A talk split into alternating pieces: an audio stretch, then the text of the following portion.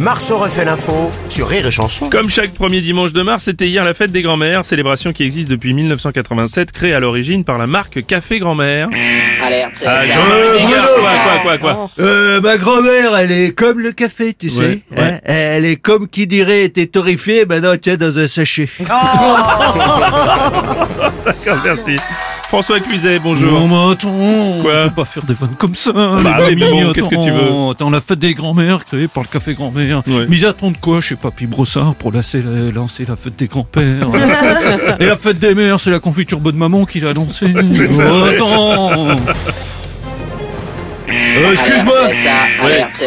j'en avais encore une. Ouais, Ils ont dû faire des grosses économies cette année pour la fête des grands-mères. Ah oui Harry et William, de grosses économies en Angleterre. Ah, c'est pas sympa. Euh, Bonjour, c'est Franck Ribéry. Salut Franck. Attention au jeu de mots. Oula. Euh, avec moi, c'est tous les jours les fêtes à la grand-mère. Mhm. Enfin, c'est ce que je crois. Oula. Et je sache que c'est vrai. C'est aussi la fête à la conjugaison. C'est ça surtout. ouais.